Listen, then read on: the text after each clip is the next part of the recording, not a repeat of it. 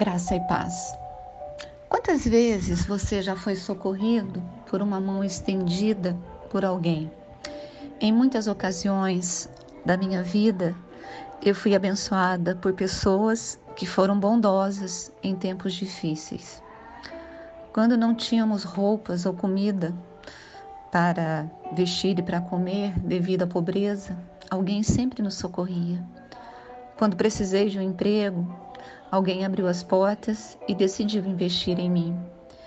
Quando eu estava sem rumo e entristecida, alguém me apresentou Jesus. Quando eu não entendia a palavra de Deus, o Senhor levantou pessoas para me ensinar.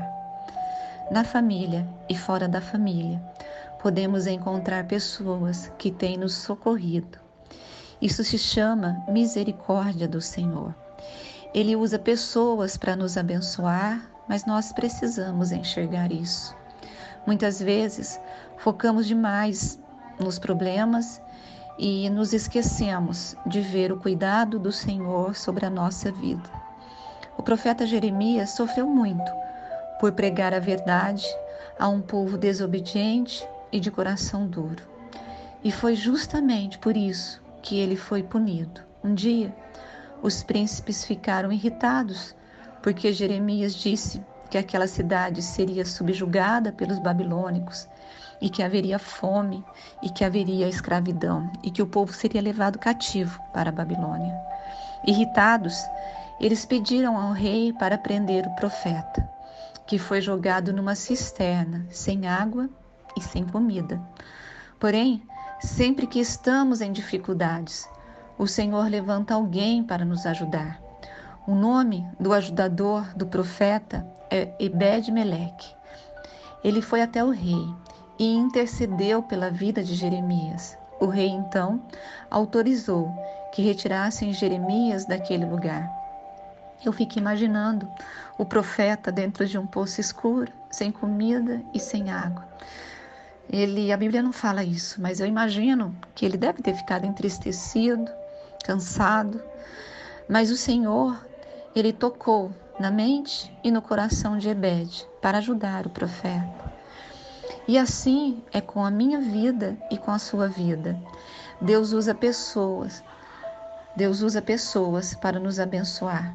E você também já pode ter sido um vaso bendito nas mãos do Senhor para abençoar alguém. E sabe o que, aconteceu com Ebed? Deus o protegeu diante do mal. A ti, porém, eu livrarei naquele dia, diz o Senhor, e não serás entregues nas mãos dos homens a quem temes, pois certamente te salvarei e não cairás à espada, porque a tua vida te será como despojo, porquanto confiastes em mim. Jeremias 39, 17 e 18. Essa foi a palavra que Deus mandou para Obed no meio de uma guerra, no meio de grandes problemas. E ele temia. Mas o Senhor falou para ele: não precisa temer, porque você confiou em mim e eu te guardarei e você não morrerá. Quando nós nos deixamos ser usados pelo Senhor Jesus para abençoarmos outras pessoas, outras pessoas, ele mesmo nos socorre e nos protege. Ore hoje por alguém que lhe socorreu algum dia, que orou por você, que lhe deu um abraço, que lhe deu uma oferta, que te ajudou em tempos de deserto.